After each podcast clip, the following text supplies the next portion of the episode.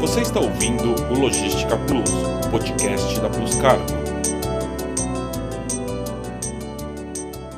Olá, eu sou Soraya Magdanello e esse é o Logística Plus, a plataforma de conteúdo digital da Plus Cargo. A mudança nas demandas de fretes internacionais, seguida por uma guerra na Europa, um cenário de instabilidade econômica global e reivindicações trabalhistas no setor de transporte, fez com que as atividades de logística internacional permanecesse um desafio em 2022. A novela nunca acaba, né? O que esperar do mercado a partir de agora e como planejar o embarque da sua carga com mais estratégia? Esse é o tema de hoje do Logística Plus. Chamei para essa conversa as duas pessoas que todo mundo já conhece, que não saem daqui, que é o Cássio Torres e o Denis Tortoleiro, diretores da Plus Cargo Brasil.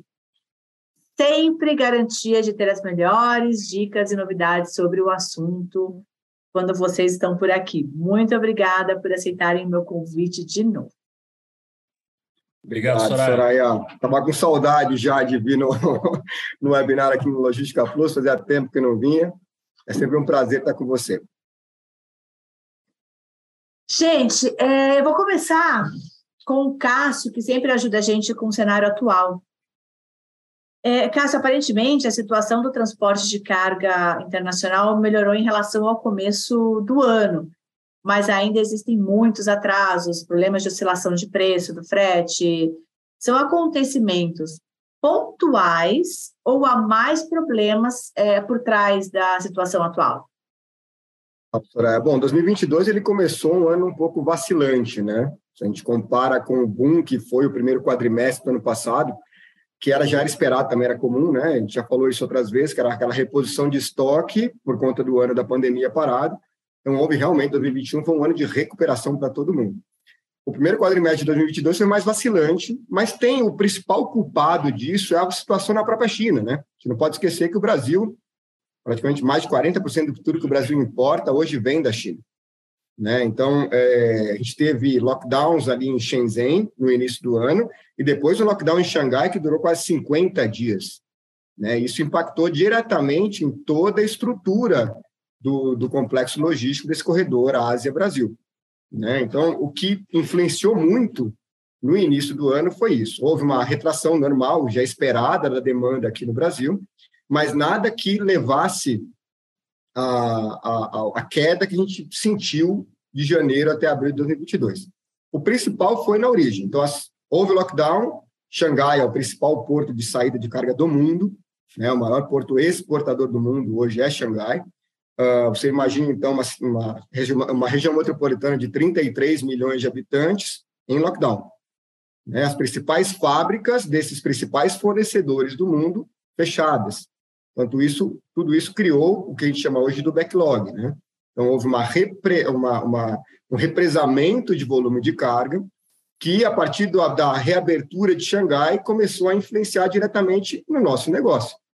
Então, os fretes, eles, eles oscilaram no início do ano aí na casa de 9, 10 mil dólares, eles tiveram uma queda brusca durante esse período, chegaram na casa até de 4,5, 5 mil dólares, e depois desse, dessa liberação, desse represamento de carga, houve uma nova subida, que acabou encontrando o período natural de aumento de carga, que é junho, julho e agosto, que é onde sai a produção da China para ser uh, para alimentar o consumo do Black Friday aqui em novembro. Tá? Então, a gente, a partir de maio, a gente já começa a sentir um aumento na demanda de carga, logo também um, um, um mais estresse por carga, subida de frete, né, mais estresse por espaço, subida de frete, que acabou, consequentemente, uh, uh, criando um pouco desse cenário que parece, de novo, de estresse, de falta de, de de, de, espaço, de equipamento, mas nada comparado com o que a gente teve em 2021. Tá? Uh, então, basicamente, o que principal aí, só para reforçar, é, foi justamente a, a, a, posição da origem, tá? Isso acaba influenciando para a gente aqui. E tem alguma perspectiva com relação ao frete internacional? Como é que fica? Vai, vai manter? Vai subir? Eu vou dar uma resposta cair? do padrão. É, dou uma resposta que é meio padrão, né? A resposta padrão é a pergunta de um milhão de dólares, né? todo importador hoje gostaria de ter um cenário bem é, claro para ele poder fazer o planejamento dele até o final do ano. Né? Mas a gente não pode esquecer que esse ano a gente tem Uh, primeiro que a gente não tem como controlar essa questão de como o governo chinês vai lidar com os, os possíveis focos e surtos de Covid lá. Tá? Uh, ainda não é uma, uma, uma, grande realidade do mundo, mas vários países do mundo já começaram a decretar a emergência de saúde na questão da varíola dos macacos. Isso ainda não influencia como influenciava na Covid, mas pode ser um, um, indicativo para o futuro. Tá? Uh, só que a gente não pode esquecer que esse ano nós temos eleições presidenciais no Brasil em outubro, e na sequência, junto, junto aí o grande feriado na China, ali, que é o Golden Week também em outubro, novembro, Black Friday, e temos no, no, no final de novembro a Copa do Mundo, que acaba impactando também nessa questão da demanda local, né? ou seja, na, na quantidade de carga que vem para cá para o Brasil. Então, eu acredito realmente em um arrefecimento, ou pelo menos uma estabilidade no, no comportamento de, de demanda, e essa estabilidade deve trazer uma estabilidade de frete e, a partir de setembro, uma potencial até queda nos volumes que a gente hoje está enfrentando.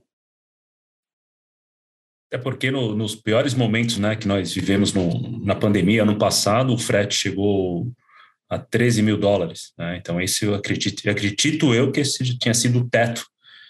E hoje ele está na casa de 11 mil né, se o caso pode me corrigir, 11 mil, um pouquinho para cima, um pouquinho para baixo, 9 mil até, até 12, né, Cássio? E acredito que a partir daí não vai ter, não terá, não haverá grandes surpresas, até porque existe um movimento é, muito sério de alguns países, não só países, falando dos Estados Unidos e da comunidade europeia, referente ao, ao, ao exagero no, no, custo do frete.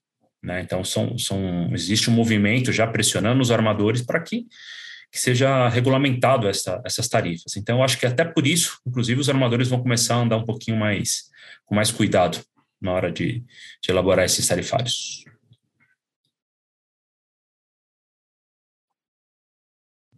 É, gente, existe uma perspectiva do mercado de uma queda na demanda de transporte internacional de cargas por conta da situação econômica global? É, isso é uma verdade? Como é que fica o peak nessa situação? Bem, então, hoje é, nós temos um cenário no mundo inteiro de é, inflações recorde, né? tanto na Europa, na comunidade europeia, nos Estados Unidos, nem se falar aqui no, no bloco é, latino-americano. E muito também dessa questão inflacionária é está ah, sendo puxado pela questão de, de falta de equipamentos, falta de matéria-prima, falta de produto em si. Muito pelo que a gente explicou no início, na primeira resposta que a gente deu, desses lockdowns na China e essa incapacidade da China de atender a demanda mundial. Uh, como eu falei, a gente tem que olhar para o mercado brasileiro hoje uh, da seguinte forma: nós temos, dentro do meu modo de entender, um gráfico hoje ainda de de subida até o julho, julho, acho que acredito teve um, um, pico aí no volume de carga comparando o ano, a gente deve ter um platô agora em agosto e depois, a partir de setembro, uma queda natural da demanda devido às datas que vêm adiante. Né? Talvez um pouquinho de estresse por, por embarque ainda na segunda quinzena de setembro, por conta do, do Golden Week em outubro, mas depois disso, um arrefecimento. A gente tem que lembrar que o Brasil ele é uh, intimamente é, dependente ainda da importação de muitos bens de consumo. Né? Os produtos chineses ainda têm uma grande entrada aqui no Brasil, não só o produto acabado, mas também matéria-prima. Ah, então, é, acredito sim que a gente tem, esteja vivendo um peak season agora, mas a partir de novembro a gente deve viver um low season até o início de janeiro de 2023, quando, historicamente, a gente tem o maior peak season do ano, que é o pré-ano novo chinês aí sim há um novo aumento no, na, na, demanda de carga. Tá? Uh, com relação, de novo, a essa situação econômica global, eu não acredito, falando de Brasil, numa queda uh, da demanda local, mas eu não acredito em grandes aumentos devido a isso. Nós temos uma indefinição ainda uh, da situação eleitoral e temos a Copa do Mundo. A Copa do Mundo, como bons brasileiros, o país dá uma parada durante um mês, e quanto mais longe o Brasil vai na Copa, mais essa parada acaba sendo sentida na questão produtiva e econômica. A gente percebe que no nosso último bate-papo, a gente né, estava tentando prever o futuro, e, e é uma, são alguns dados que são muito, estão muito latentes, muito na nossa cara, né, que nós achávamos, pô, o pessoal eh, deu uma respirada no começo do ano para avaliar, vem o segundo semestre, né, vem com, com, com, com vontade, vem com bastante, bastante negócios, e praticamente esse segundo semestre eu vejo ele como já é, mesmo que caia um pouquinho nos, nos, dois últimos, que eu concordo com o Cássio, os dois últimos meses do ano, eu vejo que este ano a gente vai passar legal de novo, e aí começa o 2023. Né? Aí começa novos governos, uma nova situação, uma equipe econômica, e aí que está. Hoje eu acho que o, o, eu tenho a impressão de que os grandes importadores e exportadores vão trabalhar muito pesado nesse, nesse segundo semestre, e o primeiro semestre do ano que vem, que vai ser um, um, um semestre de muita análise, assim. Acho que as pessoas vão ficar bem, com muito pé no chão, né? E vai depender realmente dessas, dessas situações econômicas globais, né? Que a gente, ninguém aqui sabe para onde isso vai, vai, vai chegar. Acredito eu que a situação esteja muito melhor controlada, porque a gente está falando de grandes bancos centrais europeus, da Europa e dos Estados Unidos, ou seja, os caras vão ter que tomar uma atitude séria, como nós estamos tomando aqui também, para que a situação, pelo menos econômica, esteja um pouquinho mais propícia. Mas isso, por outro lado, os grandes analistas dizem que haverá um, um período de recessão. Um período de recessão no, do mundo significa que teremos um, um, um consumo reduzido os juros se elevando no, no, no, ao redor do mundo para conter a inflação, que já é um, um fator de, de frear o, o, o, consumo das pessoas. Né? Então, assim, a gente continua com essas incertezas, a gente fala, fala, fala, fala, aqui, né? falamos outra vez em janeiro, e continuamos com as mesmas incertezas, as mesmas preocupações, e vamos, vamos vivendo, né? Ou seja, este ano eu estou bem, bem satisfeito com o que aconteceu, eu esperava um cenário um pouquinho pior, mas, meu, passamos 2022 muito, muito bom até agora. É isso. E a gente sempre fala é, nessas conversas sobre estratégia. Como vocês podem dar um exemplo prático para quem ainda não conseguiu se organizar nesse sentido, está sofrendo com a falta do planejamento, é, com atraso e sem conseguir controlar o preço das operações? Legal.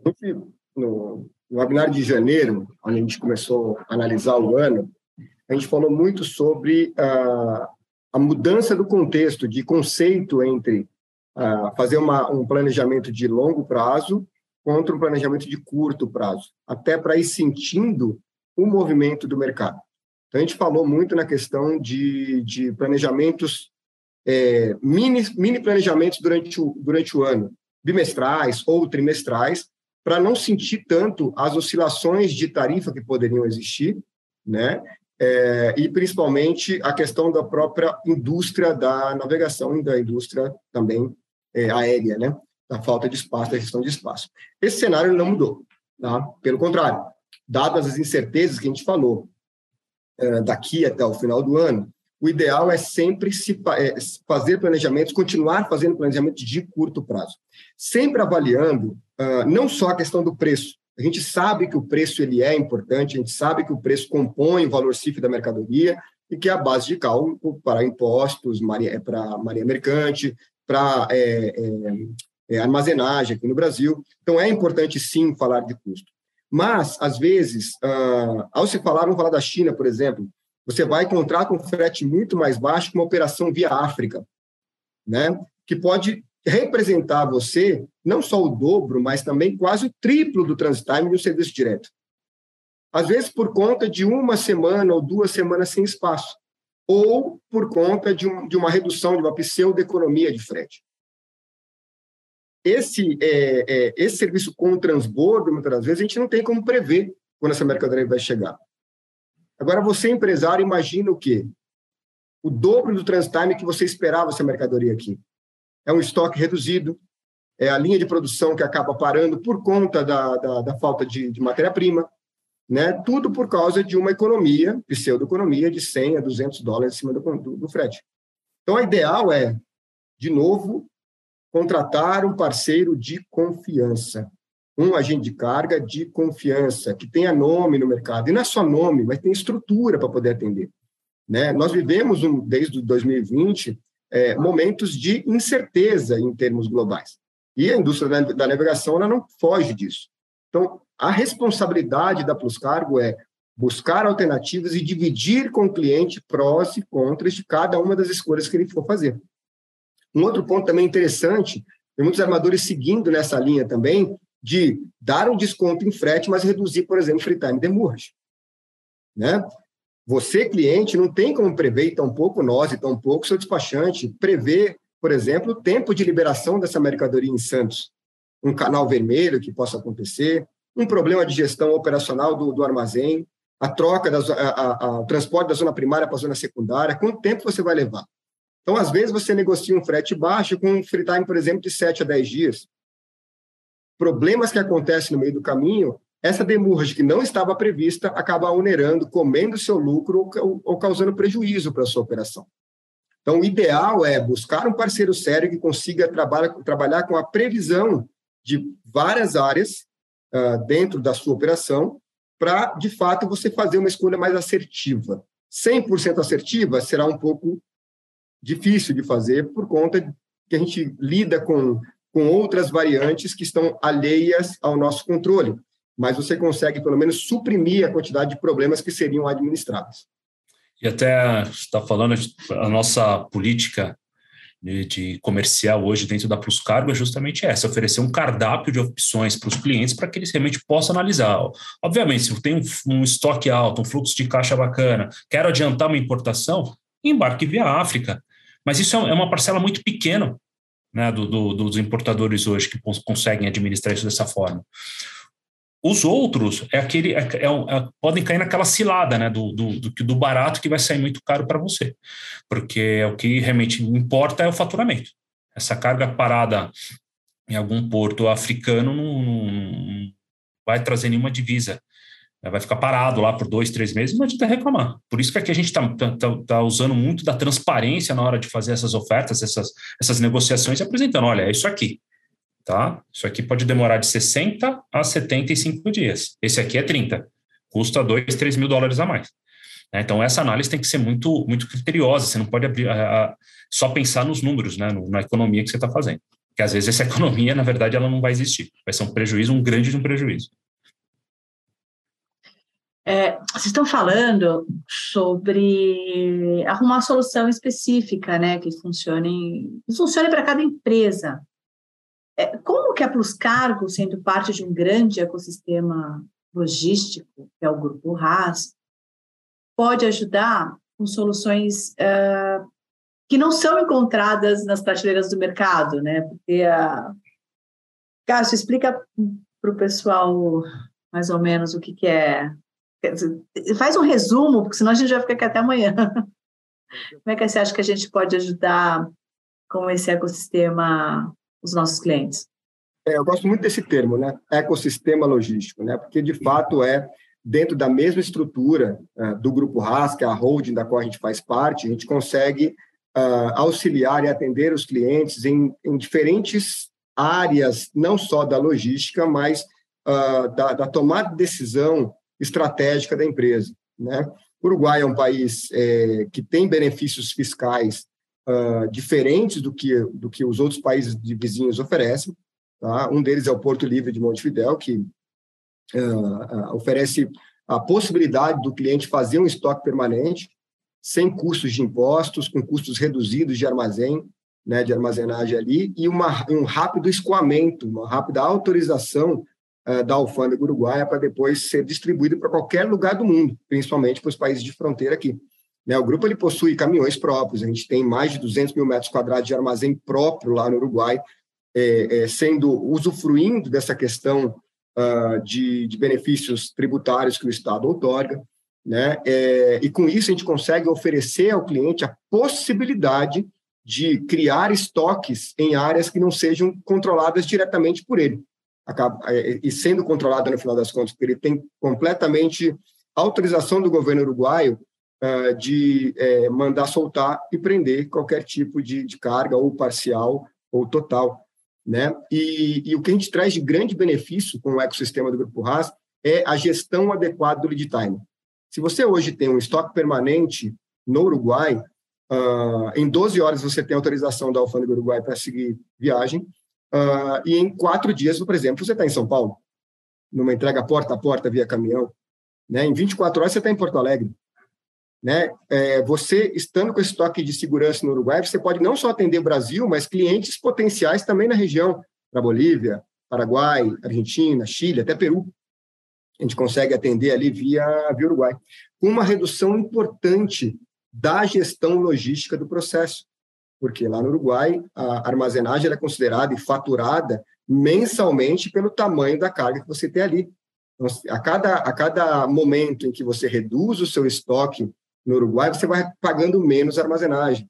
Quando você faz um, um contraponto com o Brasil, é diferente, né? Primeiro que a base de cálculo é o valor CIF da mercadoria, e a partir do momento que você vai ficando mais tempo, o conceito de armazenagem também vai aumentando de acordo com o tempo que você vai usando. Então, com isso, você consegue fazer o quê? Gestão de estoque, com facilidade, rapidez e uma gestão melhor do seu custo de operação. E tem uma, uma coisa muito interessante que o Cássio fala e fala muito bem. É, eu, de novo, trazendo para a nossa atuação né, comercial hoje. Hoje, se você compara frete por frete dos nossos concorrentes, ah, frete aéreo com frete aéreo, frete marítimo, importação, frete marítimo, cara, as coisas meio que se equivalem. Mas quando você traz o grupo Haas para essa brincadeira, com tudo que nós oferecemos e tudo que está por trás disso, realmente é, são, são poucos os concorrentes que conseguem dar, entrelaçar e dar essas soluções de todos esses serviços. E é isso que a gente está falando. Hoje não adianta mais, a economia não está mais num produto, está nessa, nessa coisa mais ampla da logística. Tá? E não é, é, falsa, não sei se eu falo que é soberba, não, longe disso, pelo amor de Deus, mas é uma realidade. Né? O que grupo, o Grupo RAS oferece hoje, em termos de logística para a América Latina, é uma, algo impressionante. Algo que a gente tem que levar ao conhecimento público, que tem que colocar com os nossos profissionais para que eles mais e mais expliquem essa, essa, essa, esse diferencial que nós temos aqui. Desculpa ficar vendendo só o peixe aqui em Soraya. É, é, né, que na verdade é um cardápio, né? A, o Grupo RAS oferece um cardápio logístico, né? Então, todas as soluções é, a gente tem todas as soluções para oferecer aos clientes, né? Então é muito mais fácil atender e mostrar para o cliente o que é, mais, o que é melhor para ele, qual é o melhor caminho, porque a gente eu, tem departamento especializado, né?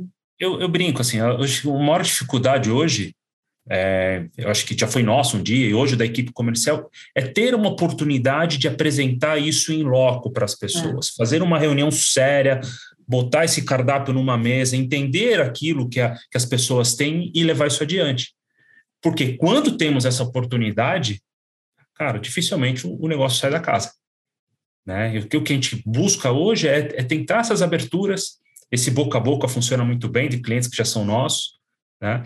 E essa é a nossa, a nossa grande batalha, né? Abrir essas portinhas para conseguir apresentar esse cardápio numa, numa reunião que aí sim a gente tem plena condições de, de, de, demonstrar realmente que a gente tem alguns diferenciais que vão chegar lá no final fazendo a parte da economia que todo mundo deseja, né? Um serviço bom alinhado a uma boa economia.